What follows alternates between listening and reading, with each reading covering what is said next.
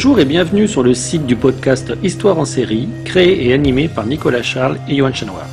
Au programme, une analyse des séries d'hier, d'aujourd'hui et de demain par les spécialistes des questions mobilisées par nos shows préférés.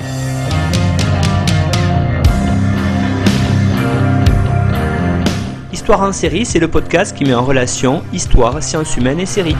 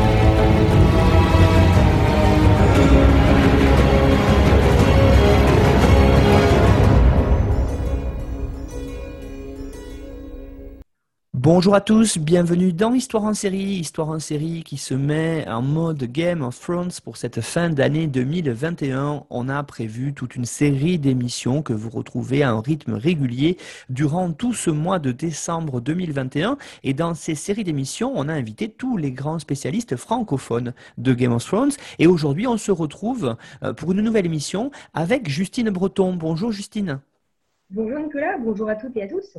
Alors Justine, euh, je vous représente, vous êtes déjà venue hein, dans l'émission nous présenter Game of Thrones, c'était l'émission numéro 1 avec votre ami Florian Besson, mais vous avez aussi participé au podcast, euh, notamment pour la série The Witcher, et euh, on vous a retrouvé aussi pour une autre série, Cursed, et aussi une émission en anglais pour notre podcast, Histoire en série en VO anglais. Voilà, donc vous êtes une familière et ceux qui écoutent régulièrement vous connaissent.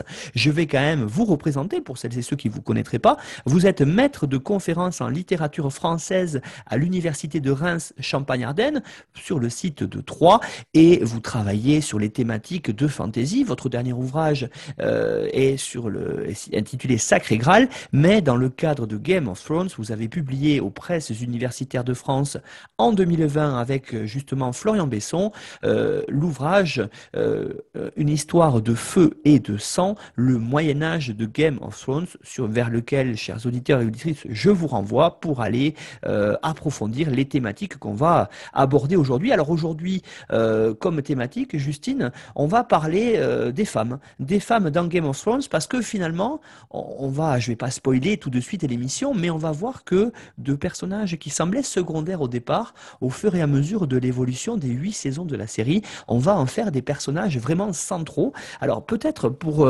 commencer, comme première question, Justine. Euh, dites-nous, dans Game of Thrones, comment sont représentées les femmes? Euh, Il y a une grande richesse, hein. c'est un des, intérêts de cette série, c'est que euh, on a une grande richesse dans l'ensemble des personnages, et y compris pour, pour les personnages féminins. Alors, ce qui est intéressant, c'est qu'on a une grande évolution des personnages et aussi un grand décalage, j'ai envie de dire, entre les romans proposés par George Martin et euh, ce que propose la série quand elle est adaptée euh, euh, par HBO.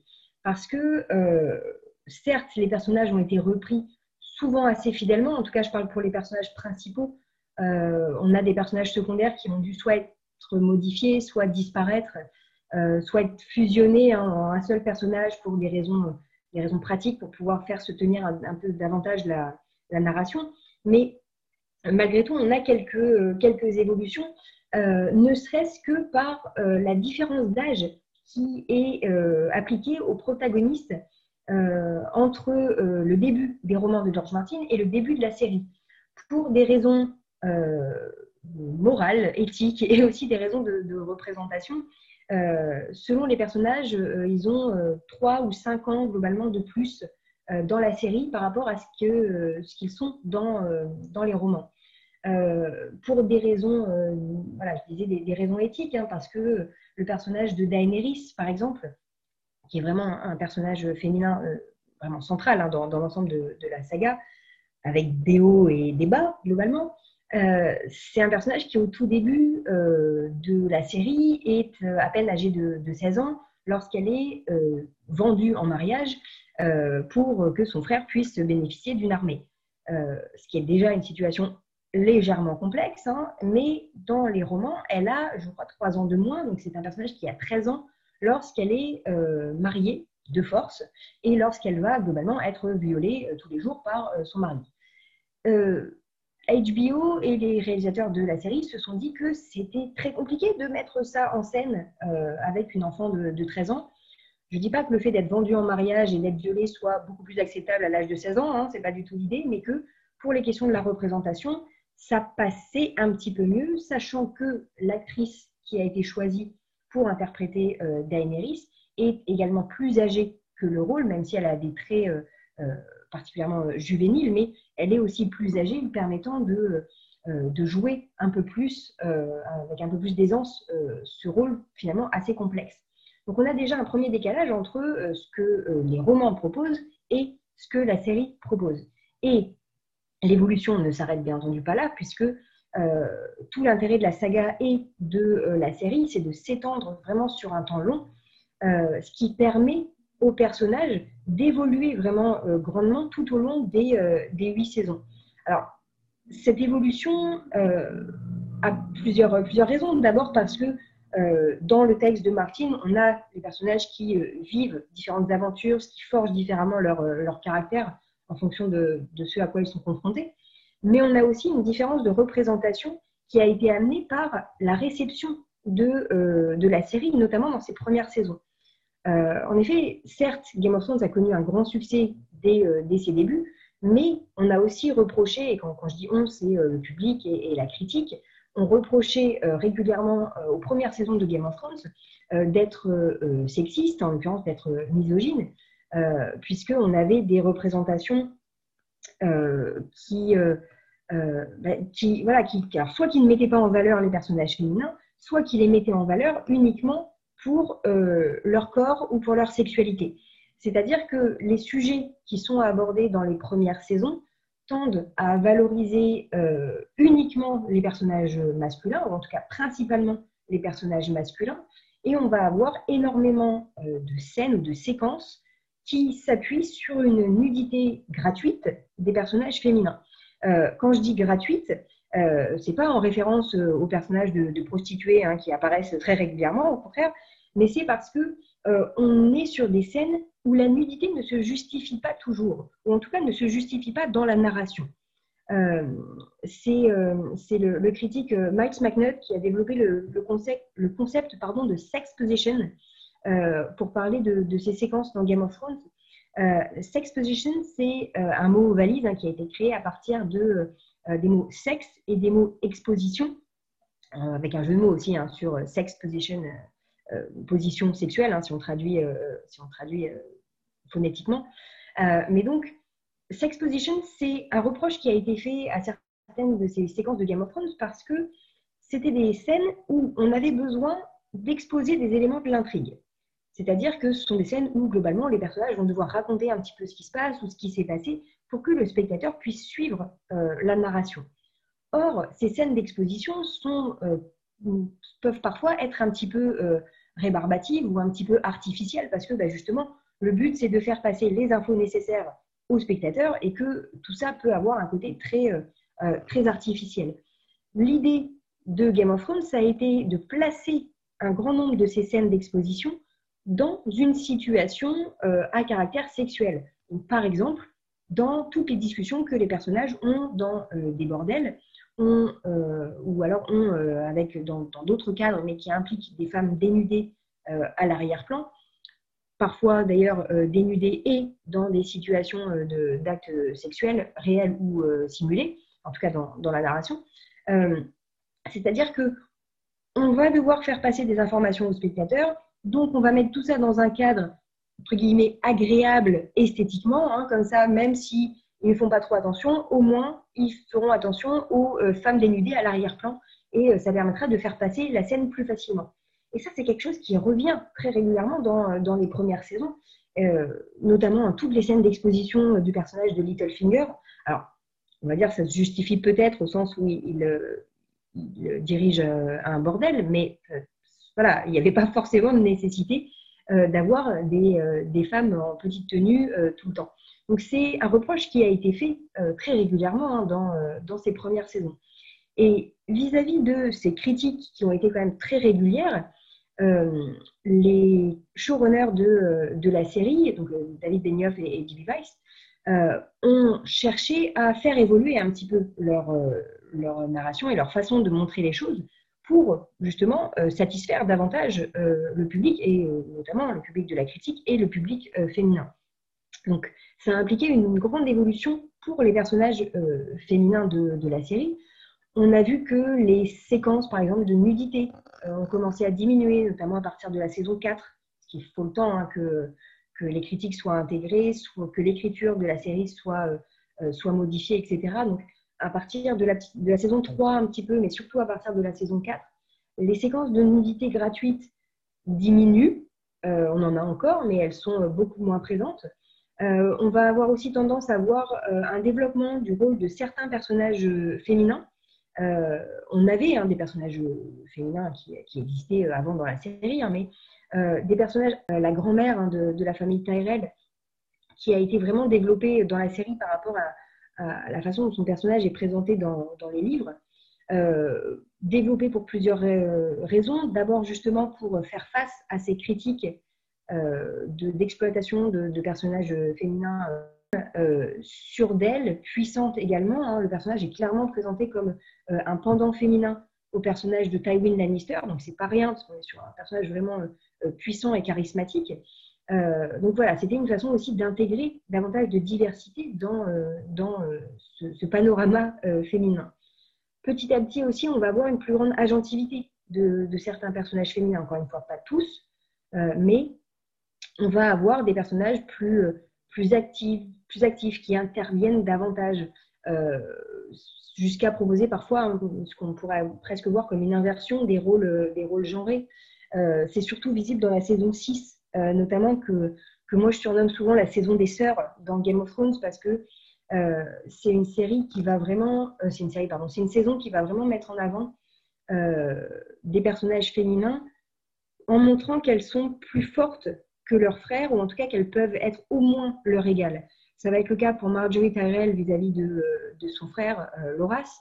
Ça va être le cas pour euh, Yara Greyjoy vis-à-vis de, Théon, qui est en, pleine chute libre hein, à ce moment-là.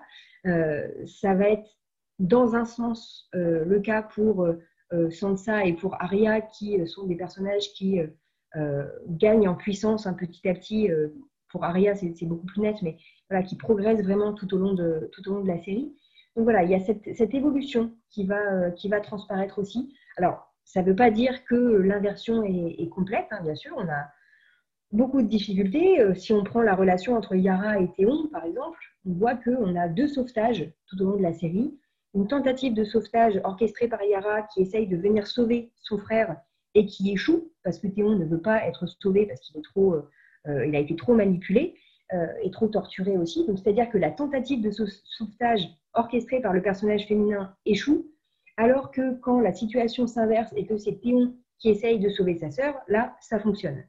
Euh, ce qui est beaucoup plus gênant au sens où Théon n'a pas été présenté comme un personnage fort et que son arc rédempteur arrive en fait de façon un petit peu euh, abrupte ici. Mais donc voilà, on a malgré tout des tentatives pour prendre en compte toutes ces critiques au fur et à mesure. Ce qui fait que dans l'ensemble de la série, on se retrouve malgré tout avec une grande variété de figures, de figures féminines. Alors, certes, on a une grande majorité de personnages issus de la noblesse, pas que chez les femmes d'ailleurs, mais voilà, les personnages principaux, ça va être généralement des, nobles ou des, princesses. Hein. On a le personnage de Sansa, par exemple, mais on a aussi un certain nombre de, euh, quelques en tout cas, personnages féminins issus du peuple. Euh, c'est le cas pour, euh, pour le personnage de Vert, ou Gilly hein, dans la version originale. c'est le cas pour le personnage de Rose, qui est, Rose, qui est une prostituée qui va connaître aussi une forme d'ascension sociale, même si elle est écourtée assez rapidement et de façon brutale. voilà, donc on a des personnages avec une certaine diversité sociale, même si elle reste très limitée, euh, on n'a pas, par exemple, de, euh, bourgeoises, on n'a pas de, femmes qui seraient euh, artisans. De, voilà, on a des manques à ce niveau-là, mais ce n'est pas que vis-à-vis des personnages féminins. Là, c'est un manque plus général de, ces couches sociales, on va dire, dans la série. Au niveau des, rôles traditionnels des femmes, hein, on a, encore une fois, un peu de tout, parce qu'on a des personnages féminins qui sont des mères et des épouses. c'est le cas pour Kathleen Starr, pour Cersei Lannister. Euh, j'ai évoqué le personnage de Gilly ou de Vert hein, qui euh, rentre aussi un peu dans cette catégorie. Mais on a aussi des personnages de femmes qui sont aussi des dirigeantes. C'est le cas pour euh, Daenerys ou pour Sansa qui apprennent à, diriger. Mais c'est le cas aussi pour Cersei qui est aussi reconnue comme une mère. on a des amantes, on a des prostituées, on a des guerrières, on a des personnages féminins d'âge voilà, adulte, mais on a aussi des personnages féminins enfants comme euh, Arya, des personnages féminins âgés comme euh, Olena Tyrell, même si à chaque fois elles sont euh, en minorité, elles sont présentes et elles sont représentées dans la série. Ce qui fait que la série propose justement des modèles différents pour les personnages masculins comme pour les personnages féminins, aussi avec des personnages féminins qui vont être hétérosexuels ou bisexuels ou homosexuels. Hein. C'est le cas pour euh, Yara et, euh, et Larry Sand, par exemple. Donc on a différentes possibilités qui sont généralement toujours un petit peu dans les marges, mais malgré tout, elles existent dans la narration. Euh, on a aussi des personnages de femmes qui refusent une définition trop réductrice de ce qu'est la féminité. je pense au personnage de Brienne ou au personnage d'Aria, qui refusent d'être des ladies, hein, qui refusent d'être des dames, qui refusent pour beaucoup de porter euh, des robes aussi, euh, alors qu'ils vont avoir après des, des codes euh, assez stéréotypés aussi, hein, par exemple avec les cheveux courts, etc. Mais malgré tout, on est sur des personnages qui refusent une définition trop traditionnelle de la féminité et qui vont malgré tout pouvoir avoir des expériences amoureuses, des expériences sexuelles. Alors, en grande partie malheureuses, mais voilà, ce sont des personnages qui euh, ne sont pas limités à une seule facette. Ce n'est pas parce que ce sont des guerrières qu'elles ne peuvent pas aussi être des amantes. Ce ne sont pas parce qu'elles sont des mères qu'elles ne peuvent pas être des dirigeantes. Ce ne sont pas parce que ce sont des amantes qu'elles ne peuvent pas aussi euh, être euh, des femmes ben, voilà, avec d'autres d'autres caractéristiques dans la narration, avoir un rôle de, de guerrier, de politicienne, etc. Donc, c'est souvent par touche mais malgré tout, on a hein, des, des, personnages très, euh, très différents dans, dans l'ensemble de, de, la narration. on remarque aussi, et ça c'est aussi quelque chose d'intéressant, que on a des personnages féminins qui vont avoir un impact positif sur la narration et sur leur entourage. Alors ça, c'est une perspective vis-à-vis du, spectateur, mais on voit que on a des personnages qui euh, qui sont appréciés, qui sont considérés comme des personnages euh, aimants, malgré leurs défauts aussi. Ça peut être le cas, par exemple, de, Kathleen Stark. Euh, et on a à l'inverse des personnages qui vont avoir un impact négatif, encore une fois, sur la narration et sur leur entourage, avec parfois des grandes variations d'une saison à l'autre. on a des personnages qui paraissent, positifs, mais qui euh, vont avoir euh, une évolution négative. Hein. Ça a été euh, le cas de façon extrêmement marquante avec le personnage de, Daenerys. Mais on a aussi une façon dans la série de présenter avec beaucoup d'ambiguïté certains comportements, justement. Et c'est pour ça hein, que qu'il y a une grande surprise pour, pour la plupart des spectateurs vis-à-vis de ce personnage de Daenerys, parce que les faits étaient là, son évolution vers la violence était là, mais que la présentation, la façon dont le personnage était représenté, faisait qu'on ne voulait pas voir cette violence. Et ça a été le cas aussi pour le personnage d'Aria, même si elle, elle a suivi une évolution en fait beaucoup plus progressive.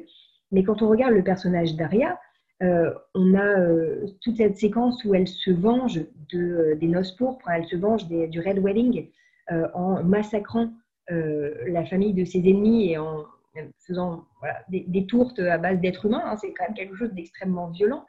mais on est sur une scène qui, horriblement, fait plaisir aux spectateurs parce qu'on voit ce personnage qui venge sa famille et qui, voilà, qui est dans une action positive pour elle mais quand on regarde les faits, on est sur une situation particulièrement atroce, euh, commise par un personnage qui n'est pas plus qu'une enfant, globalement. Donc, c'est-à-dire que si on s'arrête objectivement sur ce qui se passe, on est dans des situations atroces, mais le développement des personnages est euh, fait de façon suffisamment subtile pour que le spectateur soit pris au jeu de cette narration et se dise Ah, c'est quand même bien que cet enfant qui euh, a vu globalement toute sa famille massacrée devant ses yeux puisse à son tour euh, massacrer euh, ses, euh, ennemis et les faire succomber au cannibalisme. Voilà, c'est quelque chose de, tout à fait tordu hein, dans, la série, mais qui malgré tout permet une représentation nuancée et à peu près équilibrée pour les personnages féminins et les personnages masculins, ce qui est quand même rafraîchissant. Justine Breton, vous avez commencé à évoquer euh, l'idée euh, que dans, tout au long des huit saisons de la série Game of Thrones, euh, distribuée sur HBO et OCS en France, on peut d'ailleurs toujours, hein, celles et ceux qui voudraient la voir ou la revoir, se rendre sur la plateforme OCS, hein, elle est disponible. Vous avez évoqué l'idée qu'il y a une évolution des personnages et, et justement cette évolution, est-ce qu'on, elle concerne exclusivement, Justine, les personnages féminins?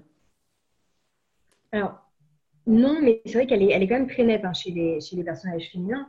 Euh, c'est une, une, orientation en fait très générale de, la série qui, euh, euh, qui cherche, alors parfois de façon un petit peu artificielle ou parfois de façon un petit peu bancale, mais qui cherche malgré tout à dénoncer une répartition traditionnelle des genres.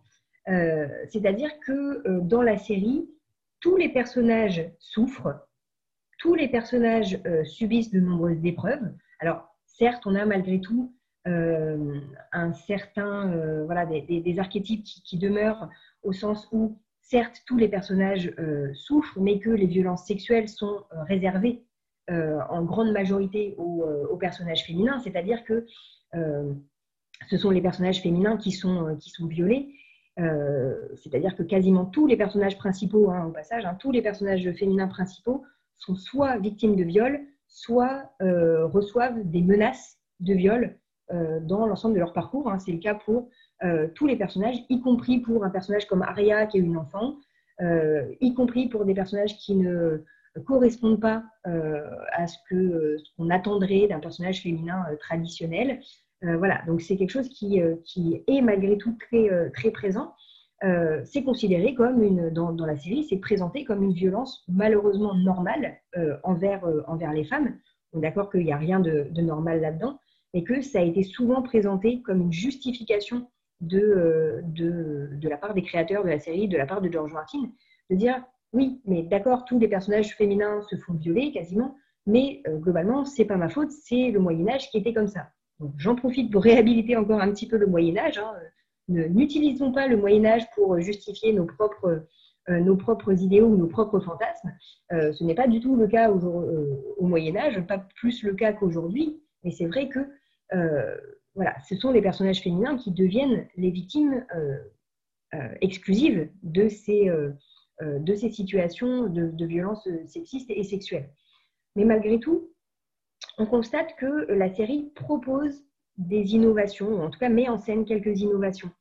Euh, au sens où euh, on constate par exemple que euh, les, les modèles genrés plus traditionnels, les modèles de couple, les modèles familiaux traditionnels ne peuvent pas perdurer dans l'univers de, Westeros. ils essayent un tant bien que mal tout au long de la série, mais la fin de la série montre bien que ces modèles ne peuvent pas continuer dans cet univers. Alors, c'est une conséquence de l'atmosphère générale proposée dans Game of Thrones, qui est une atmosphère de dark fantasy, où on montre que rien ne va, que tout est noir et que globalement l'humanité est corrompue jusqu'au bout. Donc ça va un petit peu dans ce sens. Mais on voit que malgré tout, la fin de la série propose, alors je ne vais pas dire une fin heureuse, hein, parce que voilà, c'est quand même un peu, plus, un peu plus complexe que ça, mais qu'on a des personnages qui accèdent, malgré tout, malgré toutes les épreuves subies, qui accèdent à une forme d'apaisement. Euh, mais on voit qu'on a très peu de familles ou de couples dans, euh, dans ces personnages. C'est-à-dire que la plupart des couples, euh, soit se sont séparés, soit sont morts, éventuellement sont morts ensemble. Hein, je pense à, à, Jamie et Cersei Lannister. Mais on voit le, couple qu'on attendait, que le spectateur attendait un petit peu de Jon Snow et Daenerys Targaryen, qui euh, bah, finit mal, hein, c'est le moins qu'on puisse dire. on a le personnage de, Sansa qui a été mariée ou fiancée à de nombreuses reprises, qui termine le, comment, la narration seule euh, avec, euh, je pense, beaucoup plus de pouvoir qu'auparavant, mais qui donc euh, est, tenu éloigné en fait de, de cette sphère de couple ou familiale. Donc il y a d'autres modèles hein, possibles qui sont présentés.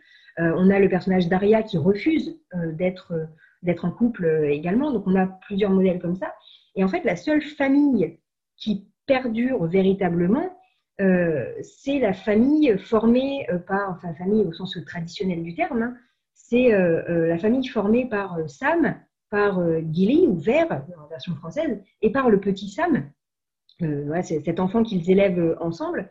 Mais on est donc sur une structure familiale improbable, au sens où les personnages vivent ensemble visiblement, hein, c'est présenté comme ça, même si Sam a un rôle de maître à la fin de la série et que les maîtres, normalement, ne doivent euh, pas euh, avoir euh, d'épouse ni de, ni de descendance. Donc, on a déjà un premier problème.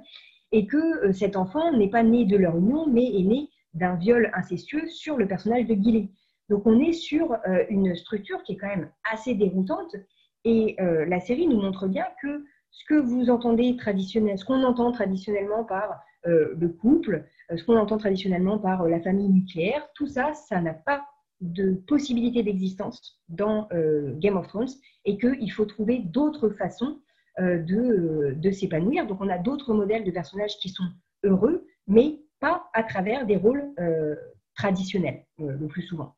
Donc la série va tendre au fur et à mesure des, saisons à plus d'égalité aussi hein, vis-à-vis des, rôles représentés, vis-à-vis des personnages, en particulier à partir des, saisons 4 et 5 on va avoir des personnages féminins qui sont un peu plus valorisés, hein, comme je le disais, mais aussi, et ça de façon intéressante, des communautés féminines qui apparaissent, euh, même si elles apparaissent que temporairement, elles sont présentes euh, et euh, elles ont un rôle à jouer dans la narration. ça, c'est quelque chose qui permet vraiment de, faire progresser aussi hein, la représentation du féminin, c'est-à-dire qu'on va avoir des communautés féminines familiales, avec par exemple on voit la relation qui essaye de se renouer entre Sansa et Arya, qui se construit sur des tensions, mais qui finit par s'opposer au personnage de, Littlefinger. On a aussi euh, dans, ces familles, on a la famille formée par euh, Elaria Sand et euh, les Aspides des Sables, qui sont ces, guerrières à la fois très, très unies et qui sont dans une rivalité un petit peu, un petit peu voilà, constructive aussi hein, pour, pour elles. Donc, ce sont des personnages qui n'apparaissent que ponctuellement dans la narration, mais qui, malgré tout, vont former des communautés euh, soudées et qui ont un rôle à jouer vraiment dans l'intrigue. Et on a aussi, et c'est, je pense, encore plus intéressant, des communautés féminines qui apparaissent et qui sont des communautés euh, politiques, qui s'assemblent un petit peu par défaut, mais qui, malgré tout, euh, sont présentes. Et c'est le cas surtout pour la communauté formée autour de Daenerys. Lorsqu'elle est de retour à Westeros et qu'elle cherche à asseoir son pouvoir, elle va euh, s'associer avec Yara euh, Greyjoy, avec Olena Tyrell, euh, des personnages qui ont été bafoués par, par leurs opposants communs. On retrouve autour de cette table aussi le personnage de Missandei, qui est la traductrice et amie en fait hein, de, de Daenerys. Et de façon intéressante, dans cette communauté qui est formée, ce sont les femmes qui ont la plus grande autorité, en particulier le personnage de Daenerys, mais on va avoir aussi quelques euh, personnages masculins qui sont des personnages masculins qui ne correspondent pas aux stéréotypes de la virilité telle qu'elle est présentée euh, dans Game of Thrones et d'ailleurs dans d'autres œuvres. C'est-à-dire qu'autour de cette table, on voit le personnage, bah, le personnage de Varys, le personnage de Théon, le personnage de Vergris, qui sont tous des eunuques, c'est-à-dire des hommes à qui on reproche régulièrement de ne pas ou de ne plus être des hommes. voilà, c'est ce qui est aussi une, question qui revient très régulièrement dans, dans, la série. Et parmi tous ces personnages, on retrouve aussi le personnage de Tyrion, qui a été lui aussi un personnage rejeté par la société parce qu'il ne correspond pas à des normes traditionnelles. Donc on a une forme d'association de ces personnages euh, rejetés par l'ensemble de la société qui vont s'unir pour pouvoir gagner en pouvoir. Alors tous ne bénéficieront pas euh, sur le long terme de cette, association, mais malgré tout, pendant un temps, on a une façon d'unir euh, les personnages et de présenter une communauté différente et avec un vrai rôle politique, à jouer. Alors, euh, je précise, hein, parce que je disais que la série tendait euh, petit à petit à plus d'égalité. Euh, je précise que tendre à plus d'égalité, ça ne veut pas toujours dire atteindre une égalité parfaite, puisque dans la série, hein, malgré une, nette évolution, on voit que l'intrigue affiche toujours un énorme décalage entre le traitement des personnages masculins et des personnages féminins. Euh, ça, a été, euh, ça a été pas mal documenté, hein, même à partir des, saisons 4 et 5, où justement les personnages féminins sont plus actifs dans la narration. On voit que euh, au fil des saisons, les personnages féminins sont chaque fois plutôt vus, c'est-à-dire qu'ils apparaissent à l'écran, mais qu'ils sont moins entendus, c'est-à-dire qu'ils sont moins entendus que les personnages masculins. C'est-à-dire que certes, ces personnages apparaissent fréquemment à l'écran, elles sont présentes, elles ont parfois un rôle à jouer dans la narration, mais que statistiquement, les personnages féminins ont beaucoup moins de répliques que les personnages masculins et qu'elles ont par ailleurs des répliques moins longues. Donc c'est-à-dire que, outre le personnage de Daenerys qui apparaît un peu plus, mais même comme ça, elle reste euh, loin d'être le personnage qui, euh, parle le plus hein, dans, la série. Euh, voilà, outre le personnage de Daenerys qui est un petit peu plus mis en avant, on est malgré tout très souvent sur des personnages féminins qui sont vus et non entendus, ou en tout cas beaucoup plus vus qu'entendus. C'est-à-dire qu'on a l'impression de euh, voir euh, dans l'intrigue beaucoup plus de personnages féminins, ou qu'elles ont un rôle plus important, mais malgré tout, statistiquement, elles restent euh, bien loin derrière le, rôle qui est accordé aux personnages masculins. On remarque d'ailleurs hein, que tout au long de la série, on a plus de personnages masculins que de personnages féminins. Ce qui signifie que malgré tout, hein, la, série propose plus de modèles masculins et les modèles féminins vont être quand même réduits à un certain nombre de, figures centrales qui, euh, cristallisent et qui multiplient les rôles différents. Voilà, je pense aux personnages de, de, Cersei, de Daenerys, de Sansa et de Arya, globalement, hein, qui sont les, personnages qui vont vraiment personnages féminins qui vont être centraux et qui bah, survivent le plus longtemps possible. Euh, mais donc, ces personnages, certes, évoluent, euh, évoluent peut-être plus que les personnages masculins parce que c'était des personnages qui partaient de plus loin, qui avaient moins de possibilités euh, narratives dans les premiers temps. Mais malgré tout, à la fin de la série, on retrouve une structure, une structure qui reste déséquilibrée, qui progresse mais qui reste déséquilibrée. J'aimerais maintenant, Justine, qu'on se rende à la fin de, des huit saisons de Game of Thrones pour évoquer justement ce moment clé, hein, cette fin qui a très souvent été euh, critiquée par le public au moment de sa diffusion. Et je voulais vous poser la question, est-ce que justement une partie de ces critiques, en tout cas, sont-elles dues euh, à cette évolution hein, problématique des personnages féminins? Pas que, pas que, mais, euh, mais en partie.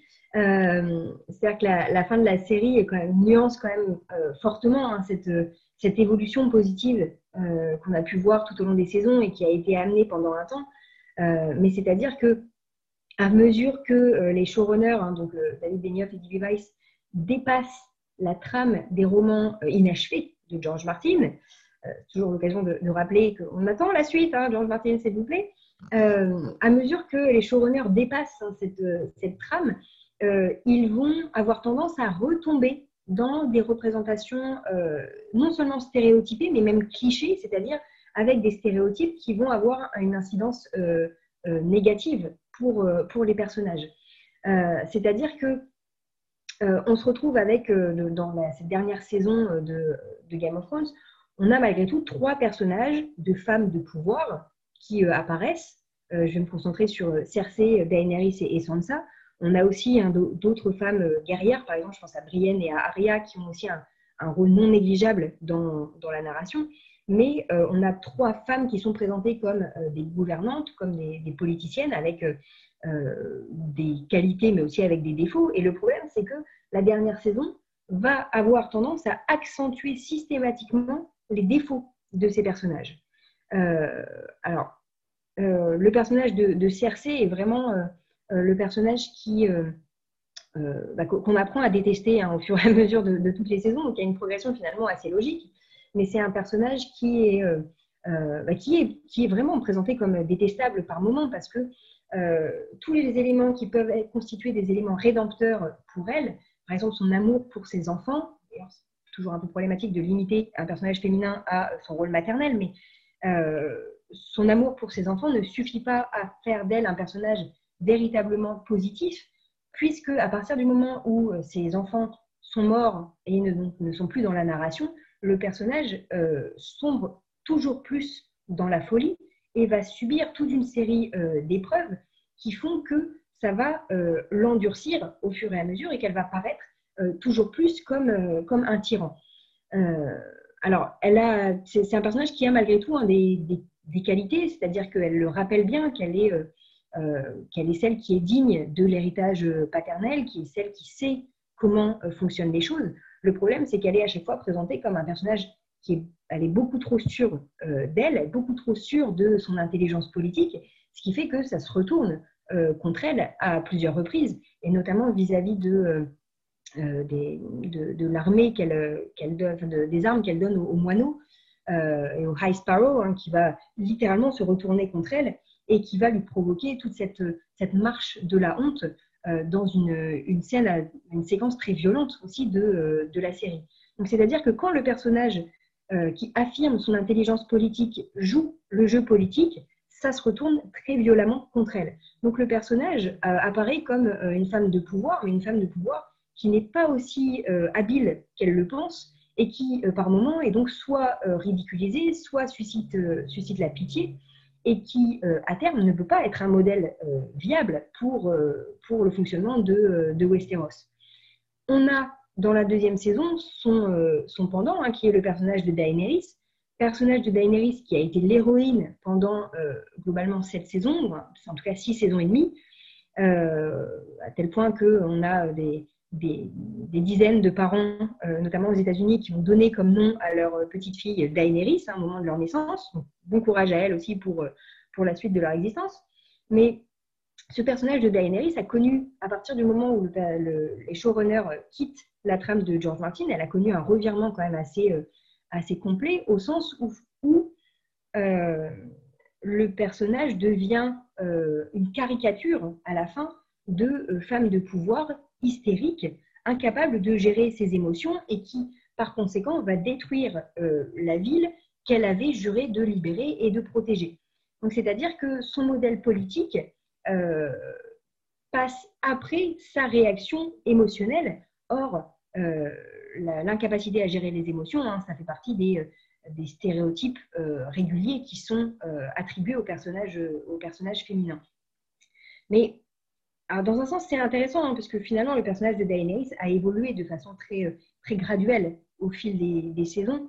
mais le basculement vraiment final a été peut-être un petit peu fait de façon trop précipitée, voire peut-être bâclée dans, euh, dans, la, dernière saison, ce qui fait que euh, ça a surpris pas mal de gens et surtout, euh, on a, une partie du, public n'a pas eu le temps de faire face à cette déception qu'a causé le, personnage. Alors, je parlais de trois femmes de, pouvoir dans cette dernière saison. Cersei, qui est donc problématique, Daenerys, qui, en fait, ça faisait un moment qu'il fallait qu'on se rende compte qu'elle était très dangereuse pour, euh, pour le royaume.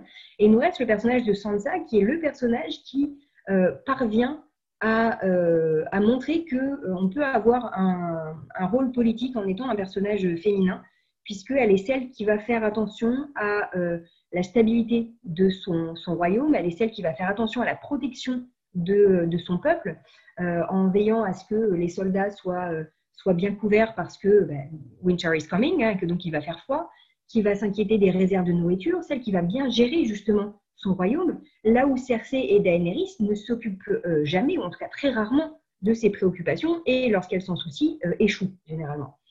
La différence étant que euh, on a tendance dans cette dernière saison à présenter le personnage de Sansa comme euh, le produit de ses expériences euh, négatives, hein, le, produit de toutes les souffrances qu'elle a vécues, au point où le personnage dit lui-même, hein, elle explique au personnage de, du limier, hein, The Hound, elle lui explique que elle a finalement bien fait de ne pas, c'est pas formulé en ces termes, mais c'est l'idée qui ressort de, leur discussion, c'est que euh, certes, elle aurait pu s'échapper avec lui lorsqu'elle était plus jeune.